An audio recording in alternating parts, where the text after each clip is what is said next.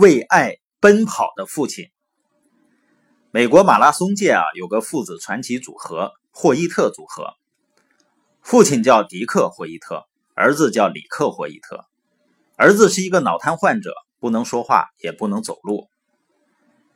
一九七七年的时候呢，十五岁的里克突然对父亲通过电脑说，他想参加一个慈善长跑，为一个在交通事故中意外瘫痪的运动员募捐。为了儿子这个心愿，迪克推着坐在轮椅上的儿子，以倒数第二名完成了五英里的长跑。当我奔跑的时候，我一点也不觉得自己是个残疾人了。比赛刚结束，李克就在电脑上敲下了这句话。久久盯着电脑屏幕，迪克对自己说：“我跑，我推，就等于儿子在奔跑了。”父亲迪克希望把自己的手和脚借给儿子，让李克。也能像其他人一样享受运动的快乐。从此，父亲迪克练起了长跑。对当时三十七岁的父亲来说，这不是一个简单的运动。那次非正式的慈善长跑已经让他耗尽体力了，赛后甚至出现尿血的症状。但这并没有让父亲迪克退缩。这对霍伊特组合。在此后近三十年时间，参加了一千零五十五场长跑比赛，其中包括六十八次马拉松。此外，父子俩还挑战了两百多次铁人三项赛。带孩子敲开幸福的大门。有一部威尔·史密斯主演的电影《当幸福来敲门》，曾经感动过无数的爸爸妈妈。电影的原型就是美国著名的股票经纪人克里斯·加德纳。加德纳呢，从小是被领养的，结婚以后生活非常的拮据，事业也没什么起色，妻子离开了他。幸运的是，他争取到了孩子的抚养权。带着孩子，他一边推销他剩余的仪器维持基本的生存，一边去赢得一个被录取的机会。并最终通过了最残酷的选拔，成为美国最著名的股票经纪公司的一员。男儿有泪不轻弹，最让人感动的是这位父亲的一次流泪。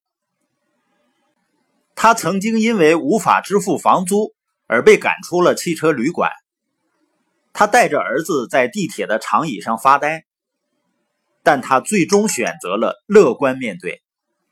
他跟儿子玩一个时光机器的游戏，假装他们回到了远古时代，为躲避恐龙的袭击，所以逃到山洞里去住宿。而那个山洞其实是地铁里的一个厕所。当儿子枕着他的手臂，甜甜的进入梦乡时，有人敲门上厕所。他多希望那个敲门声停止啊！不要惊扰儿子的美梦。那时，他默默的流下了泪水。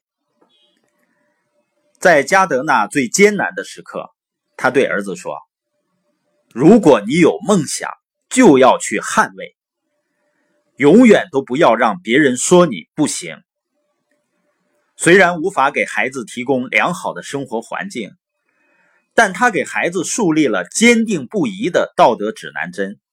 让他终生受益。也许加德纳的儿子没有一个物质丰富的童年，但他一直拥有一个伟大父亲的陪伴。用生命编织孩子的童年故事。奥斯卡得奖电影《美丽人生》中讲述了一位意大利犹太人在纳粹集中营以积极态度保护儿子的故事。电影主人公的原型——纳粹集中营幸存者萨尔莫尼已经逝世了，但这段美丽的父爱故事却成为了一个经典。在长夜漫漫的纳粹集中营里，父亲将这里每天发生的黑暗剥削和残酷杀戮，巧妙地编织成一场需要儿子参与、获得一千个积分才能得到一辆坦克大奖的快乐游戏。父亲竭尽心力，并以生命为代价精心扮演和营造。影片结束时，儿子终于得到了幻想中的奖品。当那辆美军坦克攻入集中营时，他灿烂的脸上写满了开心和幸福。可是，此时父亲已经不在了。这个奇迹叫父亲。一九八四年。一位父亲带着女儿乘船去和美国的妻子会合。一天早上，父亲正在船舱里用水果刀削苹果，船突然剧烈摇晃，父亲摔倒了，刀扎进他的胸口，他全身颤抖，嘴唇乌青。六岁的女儿被父亲瞬间的变化吓坏了，尖叫着扑过去，想要扶着他。父亲却微笑的推开女儿的手，轻轻的拔出刀子，慢慢的爬起来，不引人注意的擦去刀锋上的血迹。在此后的三天里，父亲照常每晚为女儿唱摇篮曲，清晨替她系好美丽的蝴蝶结，带她去看大海。仿佛一切如常。抵达美国的前夜，父亲来到女儿身边，对她说：“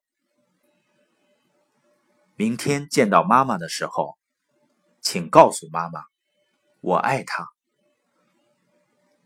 女儿不解的问：“明天就要见到她了，为什么不自己告诉妈妈呢？”父亲笑了。俯身在女儿额上深深的刻下一个吻。船到岸了，女儿在开心的喊着“妈妈，妈妈”。就在这时，周围一片惊呼。女儿一回头，看见父亲已经仰面倒下，胸口血如井喷。尸检的结果让所有人都惊呆了。那把刀无比精确的洞穿了这位父亲的心脏，但他却多活了三天。唯一可能的解释是因为创口太小，使得被切断的心肌依原样贴在一起，维持了三天的供血。这是医学史上的罕见的奇迹。是什么样的力量支撑这位父亲坚持延续了三天的生命？这个力量就是父爱。孩子是父亲最大的奇迹。为了孩子，每个父亲都具有把不可能变成可能，把不现实变为现实的惊人力量。